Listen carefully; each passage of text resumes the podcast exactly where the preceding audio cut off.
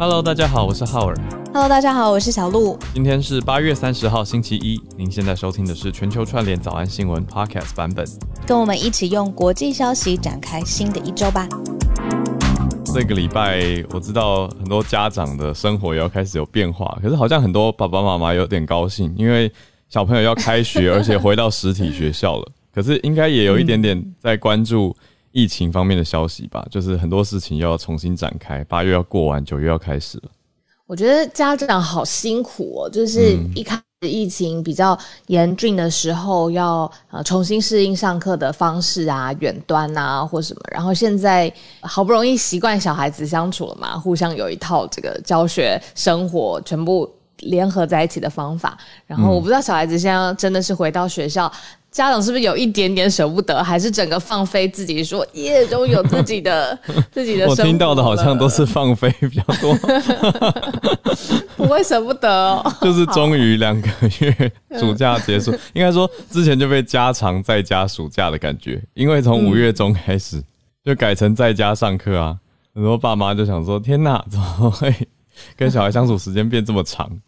我这阵子看最多的贴文是宅女小红，嗯，我不知道你你有没有看她，因为她她好可爱，她就是因为她真的跟小孩相处时间就变得蛮崩溃的，就是很长很长，然后她比如说电费也变多啦，然后她自己的私人时间也变得超级少啊，然后她之前好像有说，呃，如果真的九月还没有办法回到学校上课，那就是父母最大的梦魇什么，她这一阵子的贴文超好笑。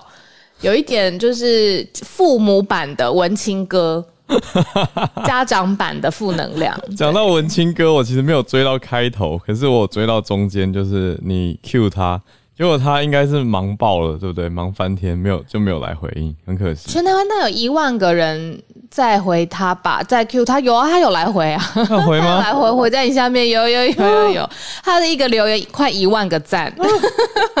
呃，我是 Q 他说什么呃，文青哥都几点起床？嗯，呃，是不是起床就先听全球串联早安新闻？嗯，这个就是其实很 很多人就是还会在下面留说怎么啊，怎么要一直蹭他什么的。我就是摆明了要宣传我的节目，我们的节目，我就是摆明了借着他的高人气，然后希望他可以、呃呃回文一下，然后对带人潮来看说啊什么是全球串联早安新闻。嗯，那结果等到他回什么吗？你竟然没看到？没有。他他回的是呃成功人士都不睡觉的。呃然后下面留言就推爆，真的是推爆！呃他一个留言快一万个赞，希望今天有文青哥带来的人潮来加入我们的早安新闻。呃，跟大家讲一下，文青哥他的三个字很奇妙，他是闻嗅觉的味道的闻，新闻的闻，呃，氢是氢气，这个气体的氢。那文青哥他的特点算是画风有点淡定，有点冷漠。那内容呢？他他的图配文嘛，他算图文作家。那他的图配文文字常常都是带有一些负能量。所谓负能量，不是说一定要负面的看事情，而是有一种异常的冷静的回应一切，然后不回应对方的热情，或者不回应对方的正面。我的感觉啦，我觉得负能量是这样。对，对，所以你看，我们邀请他来听早安新闻，然后他在那边说成功人士都不睡觉不，睡觉，对，让大家了解上，哎，现在社群上有一些一直其实不是现在，是一直都有一些很有趣的、很奇妙的呃现象吗？那这几天文青哥就是被推到了高峰，就所有人哎，都要可是我很谢谢他，嗯，嗯，我很谢谢他，因为因为他其实你要那么多人用各式各样乱七八糟的问题，就就像我这个也是有点乱七八糟的问题，很好啊。因为我就问他几点起床，这样根本一辈子都不认识，忽然就问他那么隐私，我这我觉得我是一个很乱七八糟的问题。哦，好，然后他尽可能的都回，而且他回的妙语如珠嘛，有一点哦妙笔生花这样。那他真的是带来一些流量，就是大家当然是看他说，呃，他这个回的好好笑，很喜欢这样子。但是他真的也是尽可能的，就是去回复大家 at 他的时候的心愿。像我的小小心愿就是让更多人知道我们的节目是八点到九点开播嘛，然后每天都日更。那他这样子回，我也很谢谢他，就是他愿意大方分享。那我想到一个社群关于留言会很有趣的地方，我觉得呃补充一个吧，就因为脸书最近一直在一直在改版，那改版之后呢，就变成说只要你有追踪的，而且常常互动的粉丝专业去别人的地方留言，就会跳出通知。所以他的流量才会收到通知，才会来看。那他们的粉丝算是冲着他的流量跟他的留言来看的，是想看他留的到底有多呛，或是多冷静、多好笑。那有一个类似的粉砖叫做金马奖最佳留言执行委员会，也是常常在在很多的，就是他他不是金马奖的单位，他只是一个喜欢去看很妙的留言的一个账号，然后他自己也会留一些蛮妙的留言。但我们都不知道他背后是谁，可是很多人也会追，我自己后来也去追，我就觉得他的留言有时候很幽默啊，就是妙回或是神回，会让我觉得，哎，现在留言也要有幽默感，因为脸书的机制变成这样，所以我现在去别人的地方留言的时候，我也会很小心。那因为留完你的粉丝就会收到通知啊，那他们就会去看啊。那如果留你留了一个很无聊的东西，他们看了就会有一种切的那种感觉，又这样，对。聊天时间告一段落，我们进入今天的新闻吧。嗯，今天新闻讲起来就会哎开始有点严肃了，都是比较重的新闻。先关注一下这个周末阿富汗发生了什么情形，整理一下。那接下来呢，中国又不满立陶，我我是不是很自然讲出了又？好，有一点。好，你的妙回。好，就是中国对于各国在声援立陶宛呢表达了不满。那第三则则是我们来关注到美国有一个很严重的飓风哦，呃，Category Four 最高级呃常见的飓风等级里面分成五级，现在已经来到第四级，所以嗯，我们直接说它是灾难性的飓风，要已经登陆到美国了啊，叫做艾达。那这个艾达呢，它是蛮靠近 Louisiana 的，那大家多注意，我们听友有在 Louisiana 的，所以要特别小心。那再来第四则，则是来到澳洲墨尔本。澳洲墨尔本要继续延长封锁。刚好昨天我有一个新的学生，他也是在墨尔本，然后我就跟他说：“墨尔本，因为我在问大家来自哪里嘛，我就说墨尔本听说很漂亮的地方，我很多朋友都说很漂亮。”他就露出了苦笑。我就说：“怎么了？不漂亮吗？”他就说：“漂亮是漂亮，可是现在都在 lock down。”对啊，我就想说：“哦，这个心情就体会一下。”好，那他们的封锁又到要再延长了。等一下跟大家讲一下详细的消息。我们就要先从周末发生非常多事情的阿富汗开始跟大家整理起。我们星期五跟大家说拜拜的时候呢，那个时候科布尔机场还有临近科布尔的一个旅馆发生了爆炸。嗯，那呃被定调成恐怖组织的 ISIS 的分支 ISIS-K 有说就是袭击是他们负责、他们策划而且发动的。嗯。当时世界都很紧张，觉得说，诶，是不是战争平常离我们想象的很遥远嘛？其实，因为我们生活日常的生活，至少以台湾亚洲来说，就虽然国际局势变化很大，但是并不会想说要就是直接是升高到战争这这一步嗯，但是那个时候就觉得嗯很危险，不知道美方接下来会怎么行动。那马上隔一天，大概二十四小时左右的时间。呃，在星期六的，我记得大概是十点、十一点的那个时候，就有快讯来自呃很多西方国家都证实，就是美国国防部他们已经出来发布声明说，呃，美国已经针对了 ISIS-K 策划的人物发行了一个无人机的远端的呃攻击，那已经让这个策划者死亡，那没有平民伤亡。嗯，那这个是在星期六发生的，但是。中间还落了一个，是说其实后来又有发生了一次的爆炸案，就是美国美方第一次袭击之后呢，其实又有呃新的爆炸案是发生在科布尔机场的附近，有一个火箭的袭击，也就是说双方有点一来一往。嗯，那最新半小时之前呢，美方又有再次的发布了第二次的这个打击，嗯那可能有造成平民的伤亡，所以现在双方就是互相的在攻防当中。对，美国公布。二十八号前天公布的是针对伊斯兰国 ISIS 的攻击团体嘛？那展开了无人机的空袭，这次是用无人机，那就是小鹿刚讲这个没有平民伤亡的事件，但是却击毙了两名的高层，所以是美国想要表达的是这次的攻击非常的精准，那并不会伤及无辜这样子的形象跟结果。那拜登也有警告说，接下来的一天到一天半会可能会再度攻击。所以呢，二十九号下午就是小鹿讲的，昨天下午的时间，科布尔机场附近就又遭到火箭袭击，就是呃，对方 ISIS 又反击美国了，所以就的确是一来一往的双边攻击。那今天三十号的新消息是，美国要邀请各国的外长在今天要召开线上会议，美国国务院有提出说，包括了加拿大、法国、德国、意大利、日本、英国、土耳其、卡达、欧盟，还有 NATO 北大西洋公约组织的代表，到时候都会与会，也就是今天了。所以今天美国要召开一场针对阿富汗来开的线上会议。那至于阿富汗有一个蛮重大的最新消息，是塔利班的最高领袖的行踪也有了一些消息曝光，可能会即将公开露面哦。那塔利班自己今天证实说，从来没有公开现身过，而且行踪成谜的最高领袖，他叫做阿坤萨达阿坤扎达。阿坤扎达他人就在阿富汗，这是塔利班的副发言人卡里米。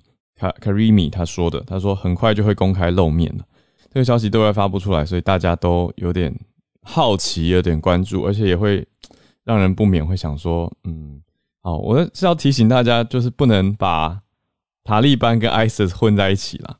哦，就是刚刚讲到美军他攻击的是 ISIS-K，也就是这次策动袭击的对象。美国想要表达很明确的是，有仇就报仇，那你们冲着我们来，我们也冲着你们去。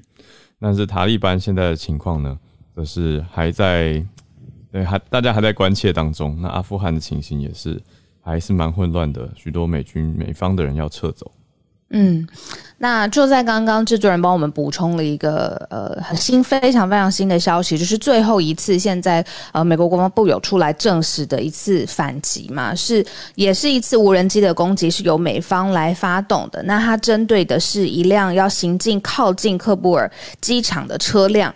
那这个车辆呢？美方掌握到的情报是上面其实有爆炸性的炸裂物，还有呃自杀式的炸弹。那所以美方又以无人机的方式，它是写 a U.S. drone strike on the vehicle in Kabul neighborhood。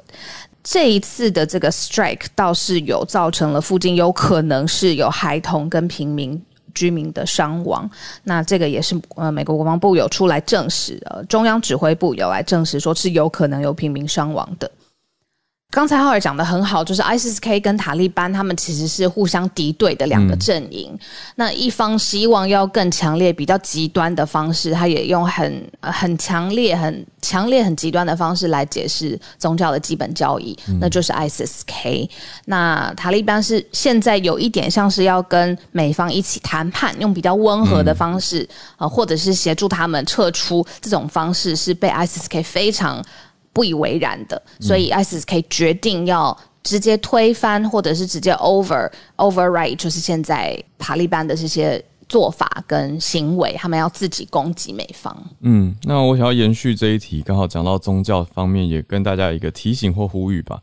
因为最近阿富汗的这一件事情，在全球各家媒体多方的报道，所以我感觉到，也观察到社群上也有一些言论跟气氛，是对穆斯林的。不友善，也就是好像说，呃，认为你知道，有一点像是当年九一一的时候，啊，九一一的时候，很多人就直接把穆斯林等直接画上恐怖分子的这种等号，甚至看到他们的装扮啊，在街上如果看到的话，就会有点担心，或者是有点害怕等等这些想法。其实，在最近，我觉得又有一点点出现了。那真的是要提醒大家，不要随便画上这个等号，因为穆斯林他是一个。伊斯兰是一个信仰，但是在这个信仰当中的人还是有非常多不同的样貌。我希望大家不要用信仰帮人贴标签，那还是要回归到每个人他自己的行为，那才是比较比较客观的评价吧。因为我自己有很多穆斯林的朋友，嗯，那我就会觉得，嗯，穆斯林本来就不是恐怖分子的等号啊。可是许多人会因为担心、因为害怕，就不小心在心里面加上了这样子的错误认知，就是偏见就这样形成了。嗯，非常同意耶，举十根手指头同意。嗯，就是对啊，呃，信仰呃中立的事情，每个人有选择的自由。至少我们生活的教育文化是这样子教育大家的，每个人有选择的自由。那把这个信仰活成什么样貌，是跟这个个人有关，不是这个信仰的大帽子。对，好，来到第二则，多国来声援立陶宛。那这次中方的回应呢？他们是认为他们用了一个词。他们觉得这样子的支持跟呼吁叫做避重就轻，哇，对，而且是中方驻立陶宛的大使馆发表的声明，他强调的内容是讲到说一个中国原则还是他们最重视的。那讲说有一些人假装呃，他们叫做明白装糊涂，就是明明了解还故意装傻，对立陶宛方面错误的行为避重就轻，居心何在？啊，声明稿里面就有一个大大的问号，认为说询问这种做法的居心到底是不是恶意？那为什么明明就知道中方的意思是认为立陶宛有错在先啊？明明就是故意来踩线，来踩嗯一中原则，那大家为什么还要支持立陶宛呢？认为这些单位的居心有其心可疑啊？所以他认为说一中原则是中国跟立陶宛等。建交的国家还有国际组织发展两边关系很重要的政治基础。那相关的国家跟中国缔结外交关系的时候，在建交的公报当中，对此已经做出了庄严的承诺。所以就提到说，你说立陶宛竟然允许用台湾的名义来设代表处，这样就违背啦。就是当初明明就讲好了，你现在明明做错事，还大言不惭这样的概念。那讲说其他国家来支持你是支持什么意思的？好，这个白话翻译就是这样。我刚刚忽然间想到一件事情，就是我在观察有的时候中方，特别是在台湾跟呃中国还有国际之间的关系的时候，他们发表声明都很不像是呃一个呃国对。呃，怎么说？说没有那么正式的感觉吗？对他很像在一个骂一个私人，就是很像骂你说你这是什么居心啊，或者是你这个明明就知道但装糊涂啊？为什么呀？就是这种感觉，好像在跟一个人讲话。或你你懂我的意思吗？就是我们一般不会在外交语境当中看到居心看到这个东西。哎，怎么有一个问句在声明稿里面？对，那很像是，那是这样，那怎么是声明？写信给朋友的感觉。然后再来就是说，呃，比如说我们听到，就算这个国跟国之间立场不一样，或者是贸贸易上面、外交上面出现很大的冲突，好了，可能就是比如说强烈谴责或者深感遗憾，类似这种，其实在各国都会发生。但对于中国来说，就是这个各种战狼的想法，比如说你很软弱，或者是你这个是呃。不能姑息，或者是各种，好像就是跟对方在讲话，然后是生气的在讲话，这个蛮特别的。但我自己用公关或外交角度读起来，我会觉得这一这一则声明稿比较走的是感性的呼吁，而且很大的一个层面，我觉得是写给支持自己的立场的人看的。就是好像在说明我们站得很清楚啊！一开始跟你建交的时候，我们就是在说一中原则，你为什么要刻意去破坏？那我觉得很多人就会认同，很多人就会说，对啊，他这样的声明稿讲的并没有错啊，然后就会情感方面的去觉得说，对嘛，这些单位居心何在？所以我觉得这是走一个感性共鸣的路线的一个写作策略。如果是我来写这个新闻稿或声明稿的话，我我如果会写出居心何在，我就是走这个路线。所以不是对这些这么国家，对对，我懂了，是给自支持自己的。我觉得是给支持的人看的，让大家一起同仇敌忾，就是会对这些国家跟对立陶宛产生一种，嗯，就是这个不叫敌视，而是一种换了一个角度去看，对，会有一点有一点对立的立场，然后觉得自己被欺负，或者是认为对方做错事情，所以其实是一个巩固支持者的一个角度。那这些国家到底是谁嘞？就是其实是美国、英国、捷克跟荷兰，其实他们的外交委员会都集体发布了共同的声明，是谴责中方干预立陶宛之间，他要跟谁来设代表处呢？是立陶宛的内政嘛？而且呢，这些国家是联合呼吁说，各国其实要全面支持立陶宛。那刚才浩尔说的这个有居心的这个 statement，就是针对这个共同的声明而发出的。对，所以跟大家发布这个最新消息。对，因为对啊，刚刚讲到的美国、英国、捷克、荷兰，他们是觉得中国大陆干预立陶宛的内政，这是中方做出的回应啊。他说你干预内政，他就说你们这样讲是居心何在？明明立陶宛就错在先，就是很像在跟老师告状，或者是 就是你有一种大家来看呐，明明就是你们错，他们还在那边恶人先告状的那种感觉，然后在大街上要大家认同自己，我觉得有这种感受啦。那我也可以理解，因为如果我是中方外交部，我也会觉得，你明明跟我建交的时候就讲好，你为什么要来踩我的敏感神经？而且你明明就知道我很在意这一点，你不知道这样我会心痛吗？就有这种，对我觉得有这种感觉，personalize 就是这这这这种，对对，他心痛，我们知道这个世界都知道了，中国，对，这就是我的回应，我们真的知道，是知道，对，就是官方消息，大家有看见。好，那我们来到下一则，这个美国的。Ida，我看到新闻画面，我们我们是不是可以先听一下目前美国的海岸？听一下，对，因为这是美国国家飓风中心发表出来的，说在加勒比海海面形成的热带风暴，才三天哦就已经升到第四级了。那美国常见常用的是一个叫 Sapphire Simpson Scale 这个飓风的强度等级嘛，总共五级，现在已经升到第四级，叫做 Catastrophic Damage Will Occur，灾难级，对，灾难性的。伤害会发生的这个预告，所以海边的声音其实听起来是还蛮蛮大的风浪。哎呦，对，这是 Hurricane Ida 现在的情形。所以路易斯安那州大家都要注意它登陆的地方。对，所以现在的飓风预报图已经延长，完全是往内陆行进，而且美国的土地那么大一块，又不像是台湾会有。我们说各种山脉，山脉，我刚想讲护国神山，有有山去阻挡或者会削弱台风，所以这个情形就当然进到内陆以后会削弱一些，可是首当其冲的就是靠海的靠海的州嘛，所以路易斯安那州现在大家会特别担心，特别是多年前呃，Hurricane Katrina 也是袭击到纽奥良啊，对，印象很深呢。那个时候有各式各样的媒体镜头捕捉到。呃，一般生活的地方，就是呃房子啊、街道啊，都造成了大幅度的伤害、损害。然后你知道当时，当很多人撤离，然后有很多人在灾难当中丧生。这个是叫这个名字艾达，对不对？I D A。对。哦，希望不会发展到这么严重的程度。对，大家知道纽奥良就是靠海边的一个很漂亮的城市，那充满了法国的风情。虽然我还没去过。但是多年前看到的 Hurricane Katrina 的消息，也看到哇这么多的损伤。那现在回顾，竟然卡翠娜飓风已经是十六年前的事情了。那当局当年其实就已经有斥资巨资哦，去加固了堤防。那现在这些堤防要面临考验，因为当年当然大家想要从伤痛当中学习到怎么样去防卫跟保护自己，那将来避免更严重的损害。可是现在这个飓风看来真的是来势汹汹。那持续的以非常高速的速度在推进，所以纽奥良的紧急医疗服务也已经暂停了。那大家就可以理解到，现在真的是嗯，非常的大家非常的专注以待，啊，很认真的在对抗这个飓风。艾达可以说是根据历史资料来看，是一八五零年以来。可能是最严重的一个飓风直接侵略哦，这是州长说的。那他们有一个统计停电或断电的网站，叫做 Power Outage，里面讲到说有十二万两千户的家庭跟商家的供电中断了，那是集中在。Louisiana 的东南边就是靠海的地方。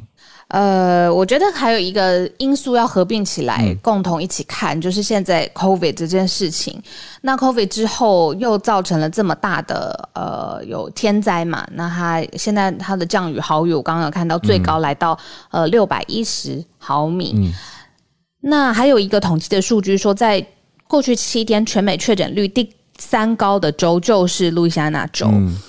那所以这个又又有这么强威力的飓风，然后双方的这个就是两边除了你强劲风势之外，要要要保护自己，要做好预防的措施。那同时在整个大规模的移动啦，或者是防卫的时候，要同时注意就是疫情上面的防卫。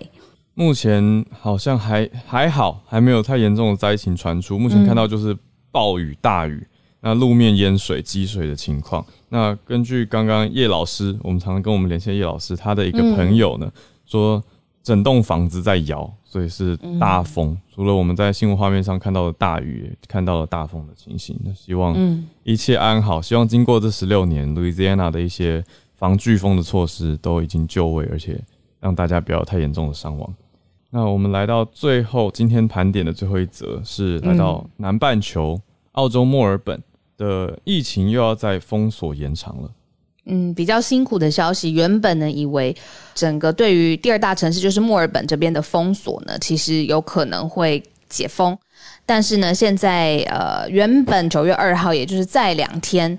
这个四周的封锁可能就预计要解除了，但是没想到他们最高一个晚上有九十二名的这个确诊。那这个数字公布之后呢，就发现说现在必须要延长这个对墨尔本的封锁。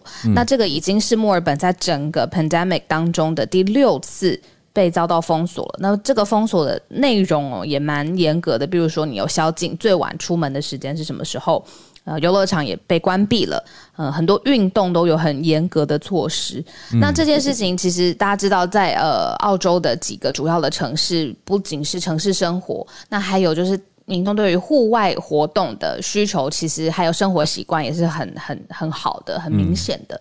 所以这个封城对于澳洲当地有以墨尔本来说，这个算是第六度，而且要延长，那代表说，其实在抗议。这个对抗疫情的过程当中是有受到一些呃 side back。对啊，那现在有宵禁啊，然后游游乐场运动这些都不行，所以不知道还要实施多久。因为呃，Andrews 州长他并没有讲啊，他是说官员会考虑不同的选项，所以可能也会有一些些有条件开放，但是目前都还很不明朗，都还没有对外公布。所以就跟我们这边在澳洲的听友加油打气一下，再待一下。一定是因为疫情还是蛮严重的关系，也的确看到数字还是蛮高的。还有死亡数哦，从澳洲如果整个统计算下来，澳洲的人口两千五百万嘛，所以跟台湾差不多，非常接近。那用这个人口比例还有土地面积来算的话，澳洲土地那么大，那总体算下来，确诊数从一开始到现在有五万一千人确诊，那死亡人数将近一千人，所以的确是比较严重。所以墨尔本再继续。延长封锁一段时间。以上是我们今天的重点新闻盘点。那接下来要来到我们的全球串联读报一分钟的时间了。好，马上就连线到澳洲。早安，费。早安。今天想跟大家分享一下我们这边西南威尔士州以及整个澳洲他们对于呃疫苗推出施打政策的近况。这样子。那从今天开始呢，在西南威尔士州，只要是十六岁以上的人都可以上网预约施打疫苗了。本来他们。在整个澳洲国家，他们的计划是，就是达到七成以上呢，就尽量不封城的；然后八成以上就是不封城，只会做对呃一些定点式的 outbreak 地方才会去做呃封锁的状态。这样，那西南威尔士州呢，他把这个国家的计划呃挪到他们自己的州计划，所以他们现在在给人民呃一个乐观的目标，所以。只要到七十 percent，我们西南威斯州就是我们不做封城的这个计划。嗯，那所以目前大家人民是蛮愿意去接受疫苗的状况。那因为我现在是个学生，我并不是澳洲人嘛，然后所以我今天呢，他们早上看到新闻说可以预约疫苗，我就上网去试着预约疫苗。嗯，然后我发现那个整个系统是非常混乱的，因为它有分成。医院，然后诊所以及澳洲政府指定的诊所。那主要是因为我不是澳洲人，所以我要去澳洲政府指定的诊所才能预约疫苗。那在网络上的系统呢？我预约到最快、最快、最快可以达到疫苗的诊所是十一月初啊，三个月。你是最近预约的嘛？对不对？对对对对，一个多月了。对我今天早上，今天早上预约的十一月。对啊，十一月初还要经过九月、十月。十月对啊，十一月。哦，那哎，可是费你的意思是说，因为你不是澳洲人，但是如果当地人的话，如果是当地居民、澳洲澳洲国民的话，他们就有更多选项是吗？他们还有其他的医院。对他们有更多的选项，所以我相信，呃，他们所谓的达到目标七十 percent，他们说他们预计大概是可以在十一月底前达到七十 percent 的这个目标呢，应该是指说给当地澳洲人啦，对，嗯，因为我们的那个呃，我们的我们是有保险的嘛，但我们并不是他们澳洲当地的 Medicare 的，就像台湾的健保一样，他们保险系统不一样，所以他们可能会整个呃施打的。诊所以及那个网络的那个系统不太一样，这样。嗯嗯嗯嗯，优先顺序在后面。哎，那我很好奇，就是如果十一月才打得到疫苗的话，那你这两三个月你会，比如说呃，更希望自己就是待在家，不要再出去嘛？或者是想说在疫打到疫苗之前，都还是要呃，当然打了之后也要很小心。嗯，学生主要都是现在都是远距离上课啦，那所以我都不太会有出门的问题。然后呃，澳洲这边线上。买呃线上去那种 shopping mall 买买买呃嗯生活用品的买菜啊买肉啊那些都很方便，他们会直接递送到你家。那呃因为我住的地方比较偏远，所以我通常都是在周一到周五早上没有什么人的时候去买菜，或者是我就直接上网订这样就好了，就尽量不要出门，也只能这样啊。嗯，哎，帮你加油，雷飞。嗯，谢谢大家都是。嗯嗯，对，澳洲加油，谢谢。最后补充一下，呃，刚才有非常多的朋友传讯息来补充，就是关于澳洲打疫苗的这件事情，呃，没有针对国籍上面做时间先后的排序。OK，呃，有很多不同的因素是来影响它的，但是不是 target，就是哦，国籍怎么样，然后就要往前或往后。所以谢谢你们的补充，我都有看到了。嗯，谢谢大家理解了。这边也收到听友说，哎，是不是？是不是辉瑞而不是 A Z？好像 A Z 比较多机会吗？对，等等等等。那我刚刚跟费也确认，对，讲的是辉瑞的疫苗。对，但是但是每个人有不同的状况嘛，有的人是医生不建议打 A Z 等等，所以对于大家的情形有各自的条件跟状况。好，那还是继续帮澳洲加油，因为雪梨在九月中就即将要为解封了，但是墨尔本应该还是会继续一下。那我们连线到。Orlando，美国，跟汉超老师连线。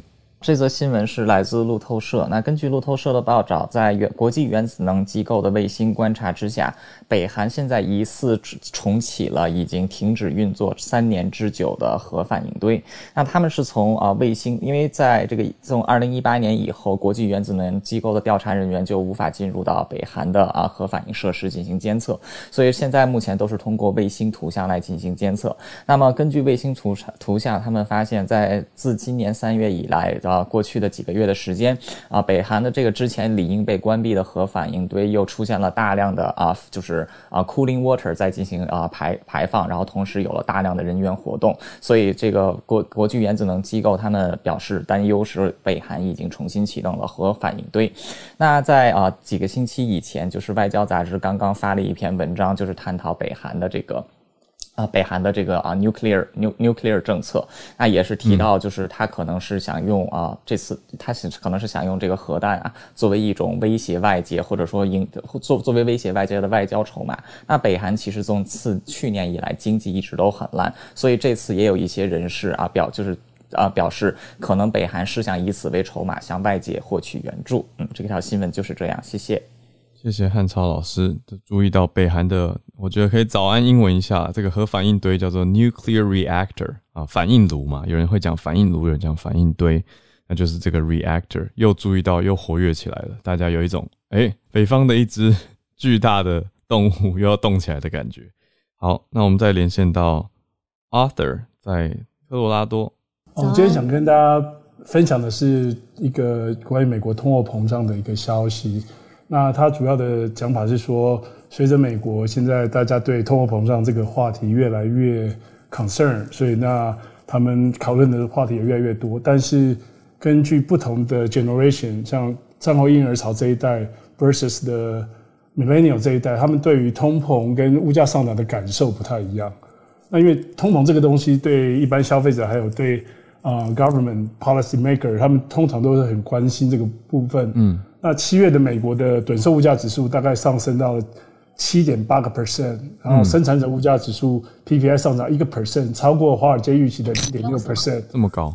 哎，然后呢，劳工部公布的的 CPI 就是消费者物价指数上涨到五点四个 percent，是自从二零零八年八月以来最快的涨幅，所以这个涨幅其实相当的大。那但是根据 Banker Rate，大家看了一项调查，就是九十五 percent 的婴儿战后婴儿潮这一代会觉得他们。感受到了物价上涨，而且他们觉得这个物价上涨对他们的财务状况产生了负面的影响。嗯，那在与此同时，大概有八十四 percent 的千禧世代觉得说，他们也感受到物价有比较比较高，可是他们对他们的财务状况来来讲，他们觉得其实没有多大的影响，就是说他们没有太大的感觉说这个是一个非常大的一个负面嗯的 impact。那造成这种感觉的。啊，原因他们归咎于两个原因呢，一个原因就是生活经验，跟一个另外一个原因就是跟他们这个世代的财务状况的不同。嗯，因为战后婴儿这一代大概是一九四六年到一九六四年之间的美国人，那千禧年这一代大概是一九八一到一九九六这个时代的人。嗯那在战后婴儿潮这一部分，他们有经过一九七零年代后期到一九八零年代那时候，整个 stagflation 就是整个失业率上升还有工资停滞这个时间。然后整个 CPI 有到十三点五 percent 的一个上涨的经情况，而战后婴儿潮这一代大概经历过的大概就是大概一到二 percent 这个这个水平，所以他们两个的对这个的感受会差的相当的多。第二个就是因为千禧年这一代基本上年轻嘛，所以基本上他们的 asset 基本上是没有多大的 asset。可是对于战后婴婴儿潮这一段来说，很多人准备要累积了部分的资产，准备要进入退休这段年龄，所以只要相对的物价上涨，对他们的那种感受就比较大。所以我就在想说，在台湾的话，类似就是说。我们以前那个年代，大概一个鸡腿排骨便当大概六十几块、七十几块，大概就有了。嗯。可是现在，那我们现在要买一个大概要一百多块，我会觉得就比较贵，跟以前来比。对。可是现在的年轻人可能一他们一出社会就是面临到大概就是一百多块的便当，所以他们可能会觉得这个东西涨个十块对他们来讲可能也没什么多大的感觉。哦，懂你意思。就是我的我的比较大概比较的起始点。对对，起始点完全不同，所以根据所以。Generation gap 就是这种代沟这种东西，不只是一般的 concept 上，嗯，连经济学上这种东西，大概都会有一些代沟出现。对阿德，我想到一个，谢谢你这个很棒的分享，让大家去注意跟感受。我想到的点是，有的时候听到一些长辈会一直跟我们说：“哦，我小时候那个一碗面什么只要五块，或者一个铜板就可以吃了，然后现在都 多少多少钱？那个感受应该是历史记录累加起来会很强烈的。但是我小时候的起点面就没有那么便宜了。”大概是这种感觉吧，可是大概就是这样。嗯，可是过了那么多年，其实还是有，当然观察到成长。而且说实在，千禧世代也即将要不年轻了，就是 Millennial 现在已经已经到到三十多岁啦。那呃，再往下一代。不年轻，对，已经不年轻了吧？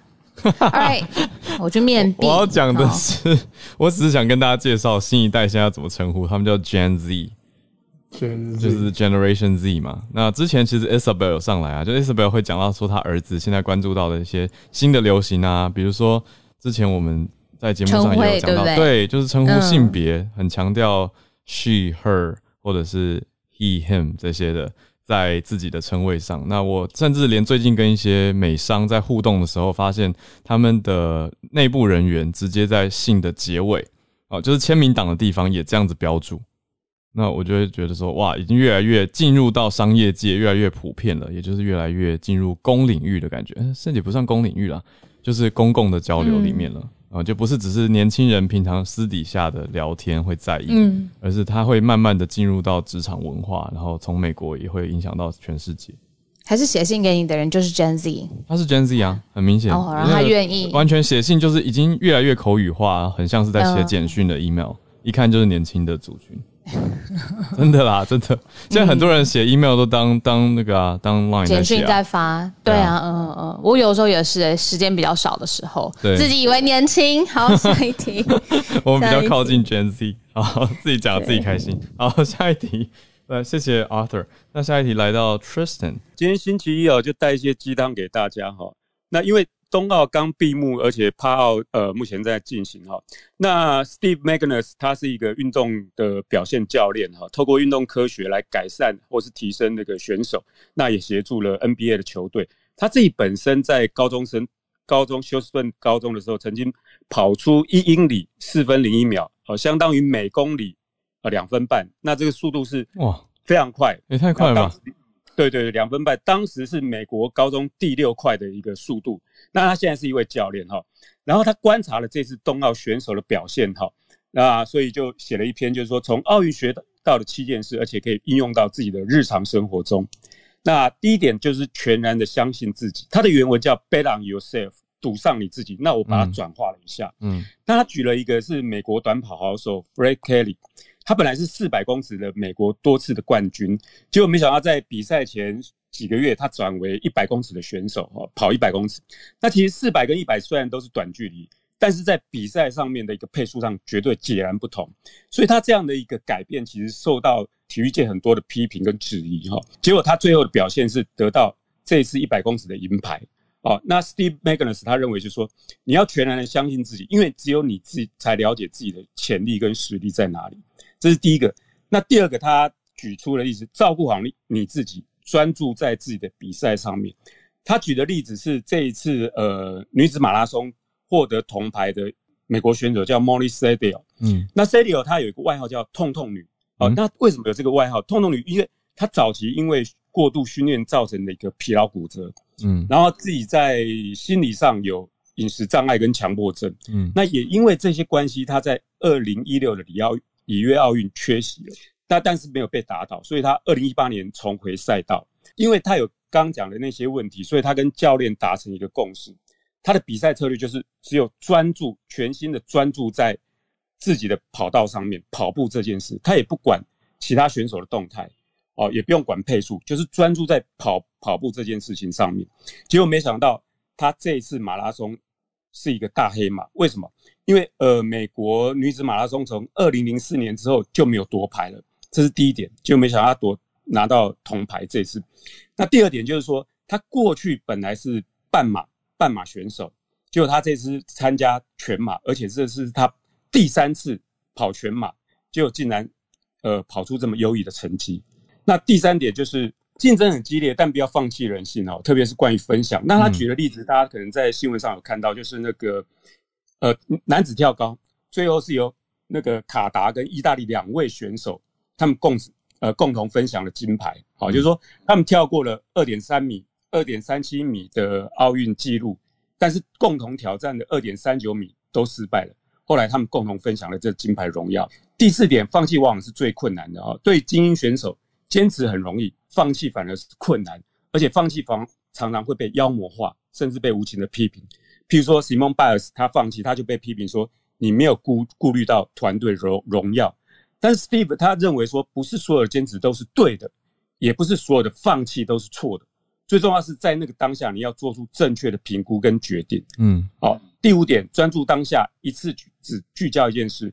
他举的例子是，呃，澳洲选手女子跳高，澳洲选选手。Nicola，那 Nicola 他自己有一本小本本，就是在每一跳，不管是练习或比赛，他每一跳都会在小本本上做记录，针对这一次的感觉，然后他所用的技巧有什么的优劣，然后挑选其中一项，在下一次的下一跳当中来做一个改改改变，哦，或者是维持。那第六点就是说，情势变艰难的时候，不要直接对抗，而是放轻松，哦。那他是观察了几个美国短跑选手，哦，呃的表现。在遇到那个强大的压力的时候，反而是放轻松是最有利。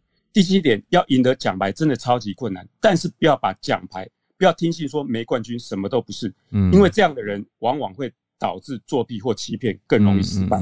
那以上是我的分享，谢谢，很励志，很多，而且他真的跑好快，我一直卡在那个两分半一公里，大家在那边什么破五分速、破四分速就很强啊，有一些听过破三分速，这个是非常少见。好，真的很厉害，谢谢 Tristan 带来这个体坛的励志消息，还有他的分享。好，那我们再连线到有一位第一次上来的朋友 Amila，第一次有点紧张。你从哪里连线呢？在台湾的南投。OK，哇，你背景听起来就是钟灵毓秀、好山好水的鸟叫声。刚好在外面。你还是学生吗？刚毕业。嗯，大学刚毕业。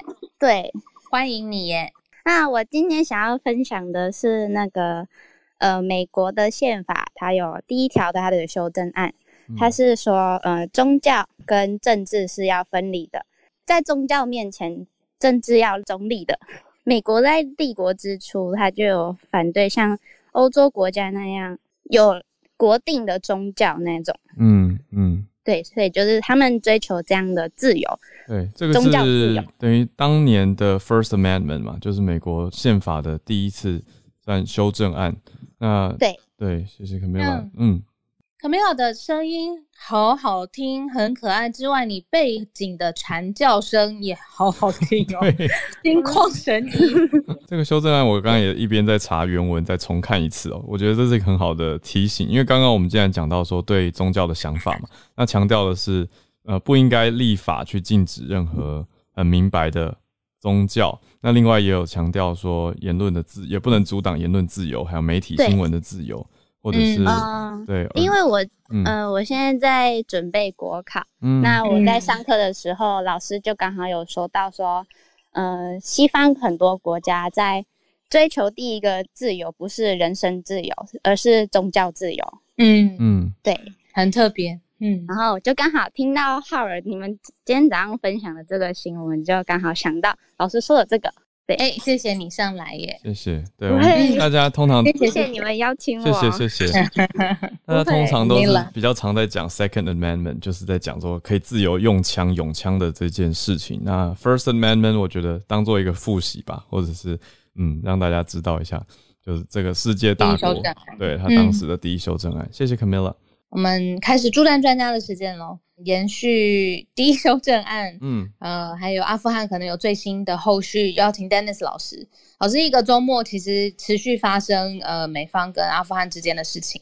嗯，蛮多事情的，就说大家都在关注阿富汗哦，所以所以这个呃，我们也听到也看见了，美国当然从昨呃我们在礼拜五的时候讲到那个爆炸案之后呢，当时拜登总统的非常严严辞说，我们一定要找到人找到人负责哦。那果不其然的，我周末的时候还有传给小鹿他们说，你们说真的就是就是美国需要的胜利哦，就说美国为什么要去做这样的动作？因为拜登政府他确实需要向美国人民传达我们有这个决心。今天美国。时间星期天呢，拜登总统是飞到了德拉瓦州的多呃多佛国际呃这个空军基地，他去迎接美国这一些呃呃逝去的将士哦，呃这棺木回来，当然就复起啊等等。那在今天有呃，当然刚刚也分享到挨打这个风灾。那今天比较震撼，就是对共和党来说，现在热热传的一个影片，就是拜登总统在今天被记者追问，他在谈挨打，他在 FEMA 这个就是。这个紧急应变署在谈挨打的时候呢，就有记者想要问问问题。他拜登本来呃不想回答，他就说好吧，那那我我我来问接受问题。结果第一个问题就问阿富汗，拜登就非常不高兴的就走人。这个画面呢，我不知道大家感受，想听我这样说感受如何？可是你可以想象，共和党针对这个画面是非常非常的不不满，或者是批评声音不断的。其实我们之前说过了，阿富汗的事件对于拜登现在的这个危机处理是非常严重的一个挑战。因为整个阿富汗的事情呢，很显然的，美国人民、美国的民众虽然支持美国要从阿富汗撤军，不要再浪费美国的资源，不要再投入更多的资源，可是对于撤军的这个过程当中，美军的伤亡以及阿富汗人民的损伤哦，感觉起来民意是非常的反弹的。那现在反弹呢，也连续到影响到什么？影响到在中东地区，像是在这个周末，伊拉克就召开了一个巴格达高峰会，在这个巴格达高峰会呢，他找来的。就是真的是中东地区的国家，土耳其啦，呃，这个这个卡达啦，这些十几个国家，还包括西方国家，我们比较熟知就只有法国而已。为什么去找这样的国家开一个巴格达峰会呢？伊拉克的想法是说，他想要扮演一个中东地区调停者的角色。那在这一次的峰会里面。很刻意的没有拉到中国、俄罗斯跟美国，就是希望伊拉克的想法是希望可以靠中东国家自己用区域组织的方式来把中东的情势稳定下来。会不会成功不知道，但是已经有这样的趋势，就是说中东国家可能要靠自己的力量哦，那把这个稳局势稳定下来。有几个警讯，当然刚刚我们说的区域区域里面的组织想要稳稳定中东局势当然是好事，可是同时也看见的是，对于美国来说不见得是好事的。原因是因为中东国家好像不太想让美国去介入中东的局势了。那未来美国在于中东影响力，尤其在阿富汗撤军，接下来伊拉克，大家如果记得的话，我们之前有说过，伊拉克也希望美国从阿富汗、从伊拉克撤军。这样的情势是不是代表着，呃，可能美国未来在中东的影响力恐怕是越来越衰弱？那对于整个市局的影响会是怎么样的变化？我会觉得我们要稍微再多注意一点，因为中东一旦出现权力真空，不是说权力真空，应该说美国离开中东之后，可以想象的，像是俄罗斯啦，像是中国啦。都会找机会，找机会发挥他们的影响力。这个时候的全全球局势的消长，可能就可能就呃比较不是美国可以掌握的。我们在一开始哦，在拜登上任以来呢，大家记不记得我一开始都是用下棋来形容拜登在下这个棋局。拜登的民主党在外交的外交的领域确实是非常有经验，所以你看到他的团队每一个都是外交人干才，非常有历练的，非常有经历的。然后我们说他们一步一步的看起来是一步。一步一步的收复了美国的 reputation，让世界的各国好像都愿意站在美国这里。但是有个前提是，如果交手的对象都愿意下棋的话，那大概拜登这样的方式呢，用用经验应该可以把大家拉回谈判桌。问题是，拜登现在遇到的挑战是，这个这个对手是会冰斗的，就是。就是就是会翻桌的，这个对手是塔利班，这个对手是呃恐怖组织。那现在在这种对手翻桌之后，考验的是拜登政府除了文的之外，武的行不行？遇上流氓行不行？现在看起来，拜登遇上流氓的，拜登这个团队遇上流氓，遇上不按牌理出牌的这一群人，好像好像还在琢磨应该怎么样强硬的，好像还在琢磨怎么样强硬的回应哦。我不知道这样的形容大家能不能理解，但是你可以看到，现在确实拜登遇到了很大的挑战。接下来可能要，可能拜登要展现比较多强势的部分，否则的话，对于他自己国内的内政、国内的国民可能没有办法交代。那当然，我们知道，在美国选举还是很重要的，政治人物马上遇到的是二零二二年的选举，马上会给拜拜登带来的压力是民主党内自己人。会开始说：“哎，你这样子好像有点软弱，我们的选民有点受不了哦。”所以这个可以跟大家做一个分享，我们可以一起来思考看看。老师他在记者会上面被提问，然后不开心，直接转头，应该是形象蛮伤的吧？不论是是不是共和党还是民主党的支持。对啊，所以我说，我们光是用想象的，呃，我刚刚这样形容这个我看到的这个画面，大家就可以想象，尤其是现在社群媒体再加上福斯电视台是狂播，你可以想象这个影响。那当就像小鹿你说的，不论共和党或民主党，其实拜登他这样的反应。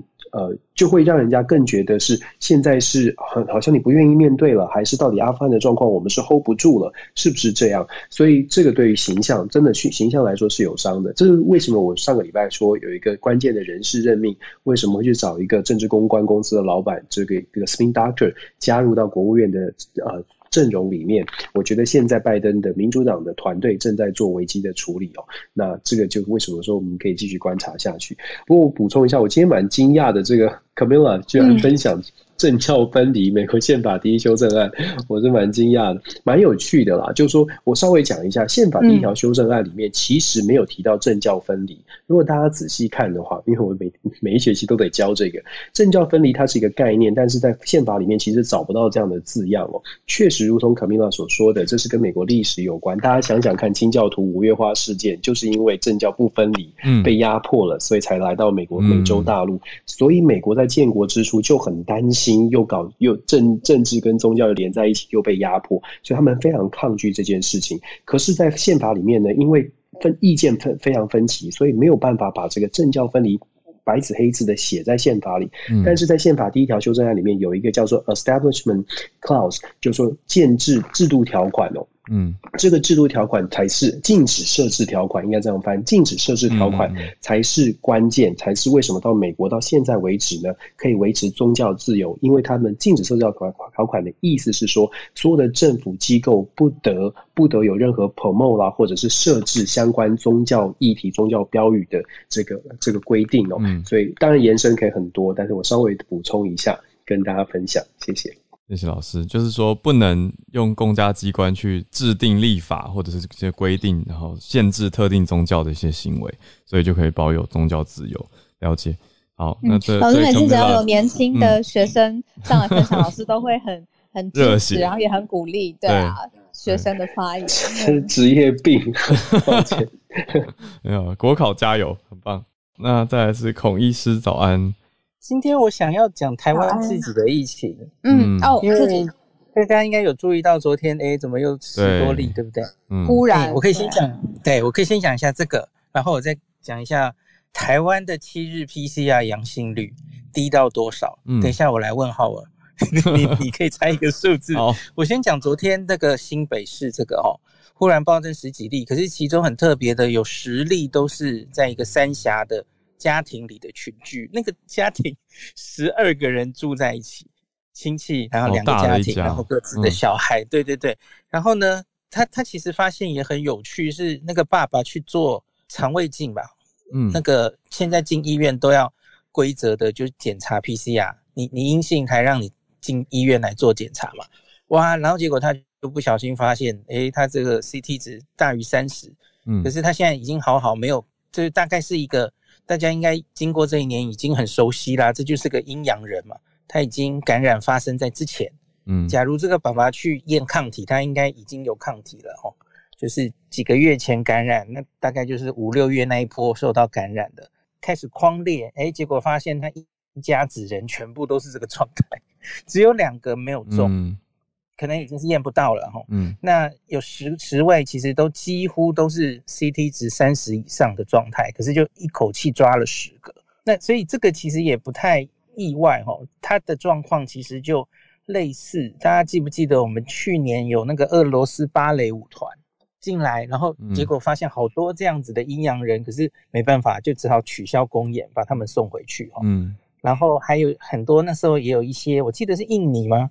就是外劳进来，哦，隔离之后十四天，然后再去验，根本没症状，结果发现 CT 值三十以上，就是那些都是感染后期阴阴阳阳的状态了。所以它它有群聚，可是我觉得这个群聚已经是过去的事了。嗯那过去到底是多久难说啦，因为这家族总共十个人嘛，也许有人近有人远，当然现在还是照着该框列的就去框列嘛，哦，好像也框列了数百人，大家就静待后续。那新北昨天也公布了一些足迹，可是我我相信应该还好，因为这大概已经是一阵子之前的事，只是现在被抓出来了。哦那我现在要回头讲，我大概礼拜五六有去整理台湾的 PCR 阳性率。嗯好，我先跟你讲哦，嗯东京现在的 PCR 阳性率嗯是二十，嗯，这么高？这个二十，这个二十其实是降下来的，嗯前一阵子还更高，降到升到几乎快二十五了。嗯那现在它终于有一点下来了，我觉得好像拐点有一点到了，当然嗯还要继续看下去啊哈。嗯那可是就是你看嘛，东京是每检查五个就有一例 PCR 阳性，这是多对，一个是严重啊，高的疫情真的数量多；一个是他们可能 PCR 检查真的是有所不足哈，嗯检查量能不够。嗯那好，你来猜猜看，台湾现在降到多低了？我们最高的时候，嗯五月中七七日平均 PCR 阳性率最高也不过是三点五 percent。对，我记得那个时候最对。那现在一路降一路降嘛，吼。对那个时候，我记得比较吓到大家的数字是快筛的阳性率，好像因为万、万华那边曾经到十嘛，对对对还是多少？对，可是 PCR 其实一直是比较低的，三点五。现在应该很低吧？那个之前那段时间，之前一 段时间都很长时间加零。这个资料其实从我们 CDC 网站没有办法直接看到了，嗯。那可是其实我们共政府都有机关署有公布，就是开放资料，嗯。大家都可以去去检视的哦。嗯。那这个资料其实有包括部分的快筛加 PCR，嗯。哦 PCR 还是大宗。嗯。好，我跟大家讲答案是什么哈？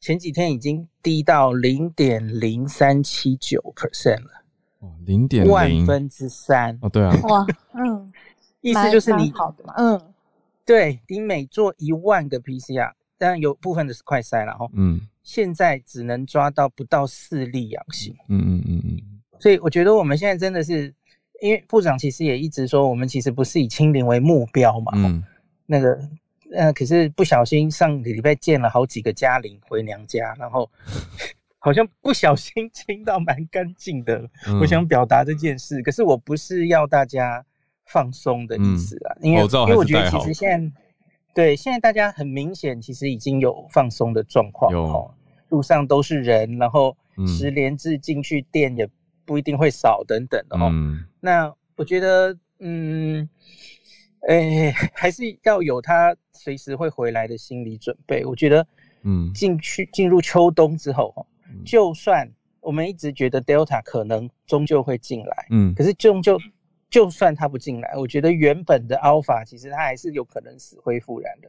就毕竟还是现在偶尔还是有零星的案例在外面嘛。对，那所以就是大家该做的还是要做哈。嗯那就是大家现在是下半场考完第一次段考后嗯的休息时间，然后不要太放松了，心态可以放松，行为还是要有一定的事情都要做好哈。嗯酒精干洗手，然后嗯口罩等等的，十连制好好登录。嗯有一天忽然搞不好就会，你你需要被框列、被检查，这都是会发生的。这样，嗯嗯，谢谢医师提醒。我前几天上个礼拜的时候，有一天你们还记得吗？我新闻完就嗯赶着去工作，结果我那天可能赶路吧，或者早上新闻就头还在烧，然后我到了现场的时候，我就一直三十七点八度，然后门口的工读生就非常尽责你进不，去吗？门口工读生非常尽责，他就说你要不要在这边等一下？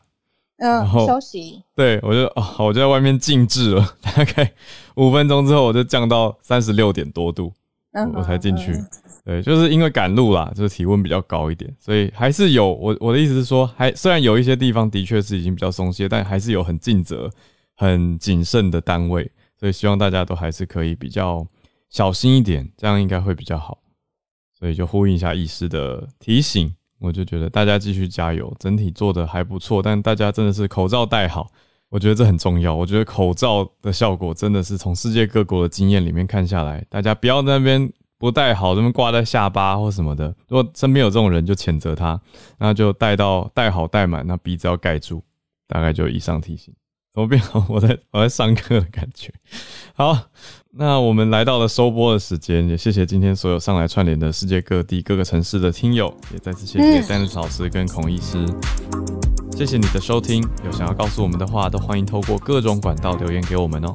全球华文永续报道奖投票持续进行当中，我们节目很有幸入围啦！希望大家可以参加投票，投人气票，同时你也可以抽奖哟。主办方呢寄出的奖最大奖是手机，看起来蛮新款的手机，大家可以来看一下。也欢迎大家都来参加人气投票，每天都可以投哦。谢谢每一位支持我们的朋友，让我们继续串联，了解彼此。我们明天再见，大家拜拜，拜拜。